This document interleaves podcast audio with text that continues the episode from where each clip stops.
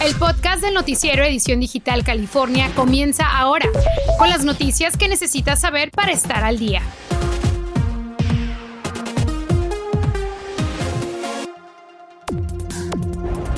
Y hay buenas noticias para los negocios y visitantes de Huntington Beach. Hoy la playa reabre después de una semana cerrada por el derrame de petróleo cerca a sus costas. Detalles más adelante. ¿Trabajos hay? ¿Empleados? No. Grandes y medianos negocios buscan candidatos hasta por debajo de las piedras. Además, potentes ráfagas de viento activan alerta de bandera roja al norte y centro del estado, mientras que las ligeras nevadas azotan a sectores montañosos. Comenzamos.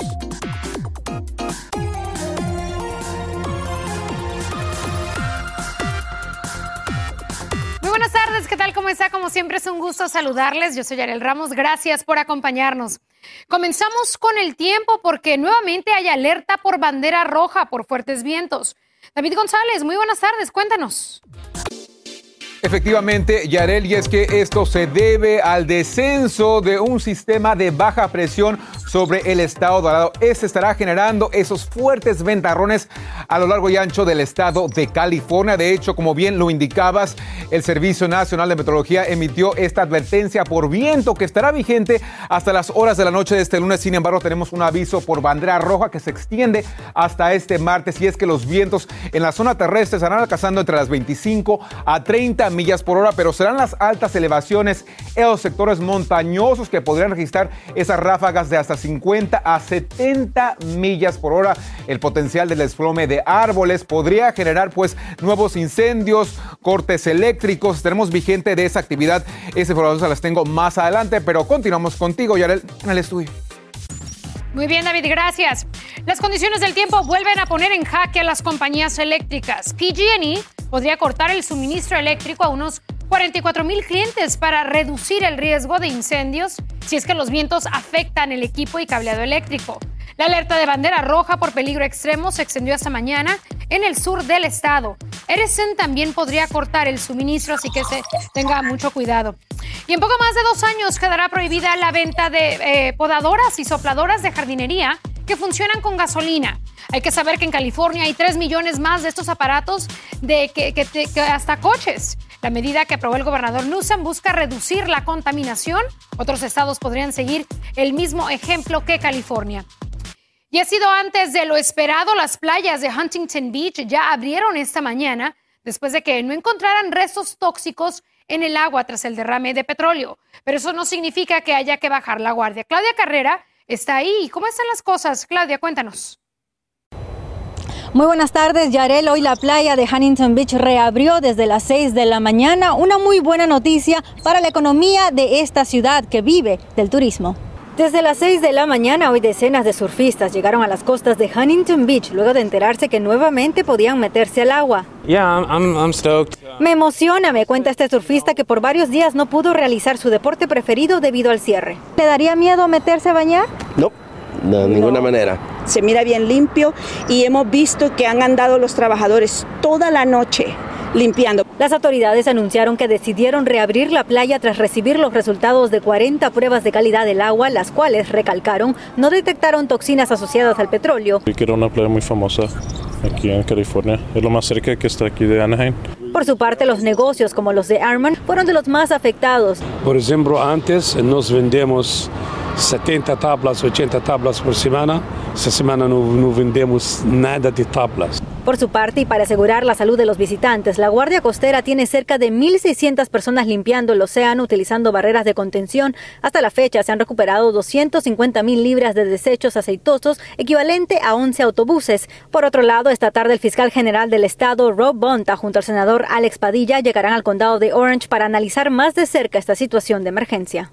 Y también se llevará a cabo una conferencia de prensa a la 1 y 45 de la tarde donde se espera den más detalles sobre esta situación y por supuesto Univisión 34 le traerá toda esa información. Por otro lado, si usted piensa visitar esta playa, tenga mucho cuidado. Si ve residuos de petróleo en la arena, no los toque ya que podrían ser tóxicos y también pueden reportarlo a la página que ya aparece en sus pantallas, turbotreport.wildlife.ca.gov. Yo soy Claudia Carrera en Huntington Beach. Ahora vuelvo contigo al estudio.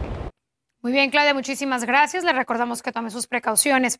Y bueno, para hoy todos los estudiantes del LAUSD mayores de 12 años que participan en persona en actividades extracurriculares ya deberían de haber recibido la primera dosis de la vacuna contra el coronavirus, según los reglamentos del distrito escolar.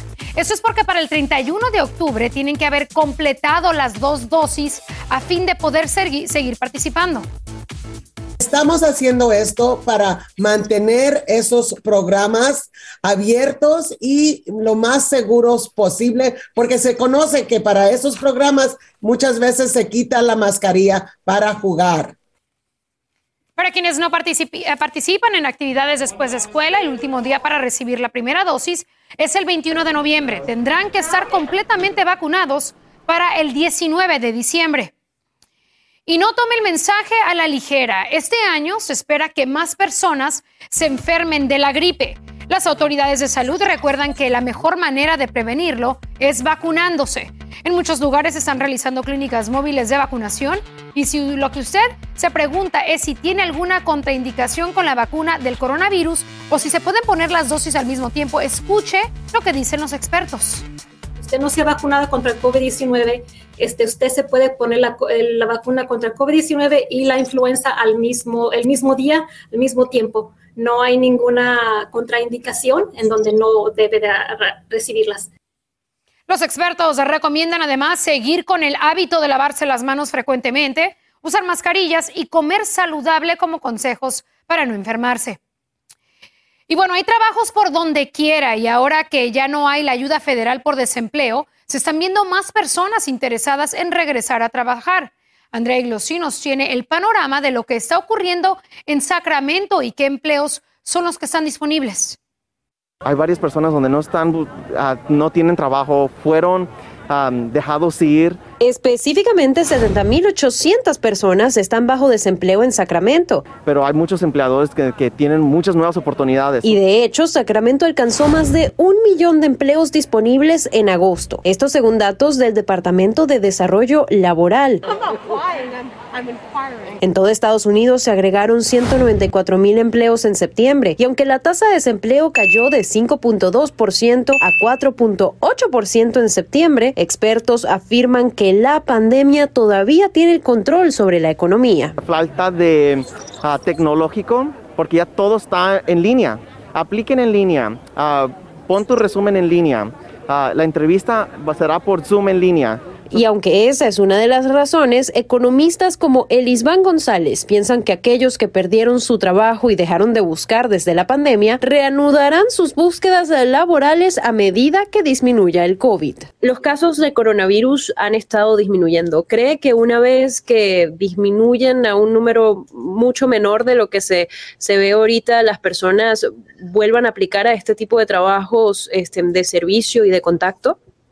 Yo creo que sí, o sea, se también paralelamente se está creando nuevos trabajos. Ahora, en Sacramento, esos trabajos se están ofreciendo en las siguientes áreas. El sector gubernamental añadió 5.900 puestos de trabajo, sobre todo en el área de educación. El sector de servicios profesionales y empresariales Añadió 2.100 empleos. Los trabajos dentro del campo pueden incluir asesoramiento y representación legal, contabilidad y reservas, por nombrar algunos. El área de fabricación añadió 500 puestos, agricultura añadió 400 puestos y en construcción se añadieron 200 puestos de trabajo. La razón por qué algunos trabajadores no vuelven a sus puestos anteriores es porque encontraron por necesidad otro tipo de ingresos. Si usted está buscando empleo, puede dirigirse a páginas como Indeed y colocar lo que busca. También puede buscar ferias de trabajo en su área o simplemente ir a la empresa donde quiere trabajar y dejar su currículum. Muy bien, muchísimas gracias Andrea por el reporte. Vamos a una pausa, pero en instantes siguen dibujando el nuevo mapa político. Hoy conoceremos la importancia de participar en la redistribución distrital. Y caos en los aeropuertos por la cancelación de miles de vuelos de Southwest. Ya tenemos los detalles. Desde hace unos meses comencé a jugar con la idea de que tal vez es hora de cambiar las prioridades. Jaime Jarrín, la voz de los Dodgers, habla sobre su futuro después de anunciar su retiro. Ya regresamos. Infórmate de los principales hechos que son noticia, aquí, en el podcast del noticiero Edición Digital California. 1.400 vuelos de Southwest aparecen como cancelados según la aplicación FlightAware. Parece que los problemas van a continuar en la aerolínea de bajo costo más grande del mundo. La compañía citó problemas con el tiempo y el control del tráfico aéreo. Entre el viernes y el domingo se cancelaron más de 2.000 vuelos que han dejado obviamente a miles de viajeros frustrados. De hecho, se supone que lo tenía que recoger a las 7, pero me marcó que su vuelo se retrasó. Él vuela por Southwest y me dijo que si, podía dejarlo más tarde, como a las 8, una hora después, porque su vuelo se retrasó una hora. Y pues aquí estamos. Si usted tiene un viaje con Southwest, le recomiendan revisar el estado del vuelo antes de ir al aeropuerto. Y cada década los datos del censo sirven, entre otras cosas, para redistribuir los distritos electorales. Y cada vez dicen que es más importante que la comunidad latina esté informada sobre esto y se involucre. Vamos a saber por qué con Cristian Arana de la, del LA, de Latino Community Foundation. Gracias por estar con nosotros. Cristian, muy buenas tardes. Platícanos por qué hay que reconfigurar los mapas electorales y por qué son tan importantes. Sí, buenas tardes, Yader. A mí, este proceso pasa cada 10 años y la razón por qué hacemos esto es porque cada 10 años las comunidades cambian. Personas nacen, fallecen, se mueven y cuando dibujamos nuevos mapas, aseguramos que nuestros distritos reflejen nuestras comunidades y al mismo tiempo nuestros intereses también. ¿Y por qué tenemos que involucrarnos como latinos? ¿Qué impacto tienen estas decisiones en nuestras comunidades? ¿Cómo lo vemos al día a día? Sí, bueno, este proceso ah, históricamente se ha utilizado a veces para excluir a nuestras comunidades. Entonces, en este momento, nuestras comunidades, especialmente los latinos, pueden tener una mejor oportunidad de elegir candidatos de su preferencia que expresen sus necesidades e intereses.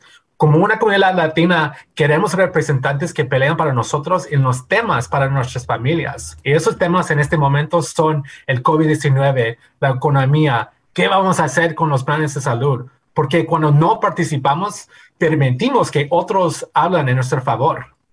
¿Y para cuándo se espera que se terminado ese nuevo mapa de distritos? Bueno, e, este proceso se va, va a finalizar al fin de año. Entonces, en este momento hay una comisión que está preparando mapas Ah, preliminarias para el pueblo. Habrá reuniones, eh, reuniones públicas donde las personas pueden apoyar o si no quejarse de los mapas propuestas. Y en este momento pueden visitar uh, drawmycommunity.org para más información de estas audiencias públicas y maneras para hacer comentario. Y por último, Cristian, rapidito, ¿de qué forma las personas se pueden involucrar y saber más sobre este proceso? Sí, bueno, este sitio de web, dramacommunity.org, pueden saber más información para hacer comentario ah, en estas audiencias públicas, sino por correo electrónico. Y también pueden llamar también para decir a, esta comisión de su vecindario, de, sus intereses económicos, sociales, culturales también, porque sin esta información no pueden dibujar a dibujar mapas justas sin saber cómo unir nuestras comunidades. Así es, muy importante participar. Eh, muchísimas gracias, Cristian, nuevamente por ayudarnos. Buen día para ti. Gracias. Y ha sabido como nadie acercar el béisbol a los latinos. Su voz es inconfundible, es sinónimo de Dodgers y su carrera acumula tantas series que podríamos estar un día entero recordando sus vivencias. Pero ahora que el ecuatoriano Jaime Jarrín anunció que se retira, le contó a Gonzalo Alvarado ¿Cuál es el mejor reconocimiento? ¿Qué tal amables amigos? A todos muy buenas tardes, muy buenas noches. Durante los últimos 63 años, Jaime Jarrín ha llegado a millones de hogares en el sur de California, narrando en español los partidos de béisbol de Los Ángeles Dodgers con esa voz melódica que lo caracteriza.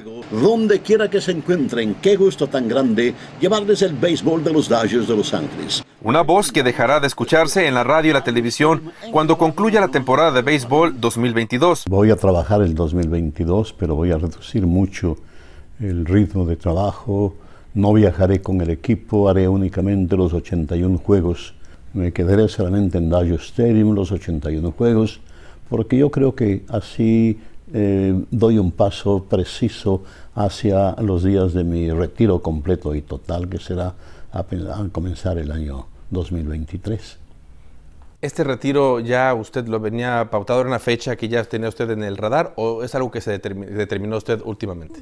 Bueno, desde hace unos meses comencé a jugar con la idea de que tal vez es hora de cambiar las prioridades. Antes había sido hasta la fecha y durante 63 años había sido trabajo primero, familia después.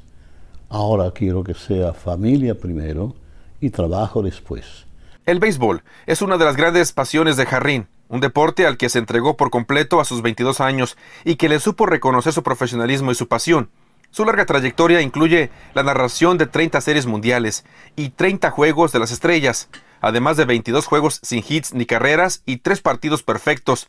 La lista de reconocimientos recibidos en su carrera es extensa, pero el reconocimiento que más atesora es el cariño del público. He recibido, gracias a Dios, ah, muchos reconocimientos muchos pergaminos cuelgan las paredes de mi casa, ah, pero lo que más me llena profundamente el alma y me llega al corazón es cuando salgo a la calle, voy al mercado, voy a un restaurante, voy a la limpieza, a donde quiera que vaya, se me acercan y me dicen, señor Jarrín, quiero agradecerle a usted porque gracias a usted conozco el béisbol. Qué bonito, increíble y admirable también su carrera, su legado. Lo vamos a extrañar aquí en Los Ángeles. Gracias, Gonzalo, por prepararnos este reporte. En instantes, Merck pide la autorización de emergencia para su píldora contra el coronavirus. Estás escuchando el podcast del noticiero Edición Digital California. La compañía Merck ha pedido a la FDA autorización de emergencia de su píldora Molnupiravir para tratar el coronavirus en adultos mayores de alto riesgo. Si obtiene la aprobación, sería la primera pastilla para quienes presentan complicaciones de moderadas a severas por COVID-19. Tendría que tomarse cuatro veces al día durante cinco días. La FDA tendría que decidir si también estaría disponible para personas vacunadas, ya que ellas no se les incluyó en las pruebas clínicas. Muy bien, abrimos nuestra pantalla digital para seguir las noticias. Esas son las que están en tendencia el día de hoy en Twitter, Facebook, Instagram. El doctor Anthony Fauci, el principal experto en enfermedades infecciosas, dice que las familias pueden sentirse pues, más seguras de ir de casa en casa para pedir dulces al aire libre para el día de Halloween, ya que los casos de COVID-19 en Estados Unidos están disminuyendo. También agregó que las personas que quieran disfrutar el 31 de octubre deberían considerar también recibir las vacunas para ese grado adicional de, de protección aún no están vacunados. También en otra información, especialmente para ustedes padres si tienen a niños pequeños, Facebook va a poner en marcha varias medidas para proteger a niños y adolescentes luego de que una de sus ex empleadas denunciara que sus plataformas son perjudiciales para los menores. Noticia también que tiene muchísimos comentarios en las plataformas digitales. Y por último, resumiendo todo lo que está pasando en las redes, desde hoy usted podrá escuchar Levántate Los Ángeles. Es el nuevo morning show de eh, Caleb con Isaac Álvarez y también con Fernanda Kelly. Así que levántese con ellos todas las mañanas de 5 a 10 a través de su radio. Muchas felicidades a ambos que se merecen este lugar y pues eh, felices, ¿verdad David? por ellos y por todo el equipo. Sí, efectivamente, Fernanda fue la responsable de que yo entrara aquí hace 10 años, así que es mi madrina. Felicidades, gran química entre ellos, Sam. Excelente, ya los escuché esta mañana y les mandamos muchos saludos, no se lo pierdan. Nos vemos mañana a 12 y media. Aquí en edición digital también. Gracias por escuchar el podcast del noticiero Edición Digital California. Puedes descubrir otros podcasts de Univision en la aplicación de Euforia o en univision.com diagonal podcast.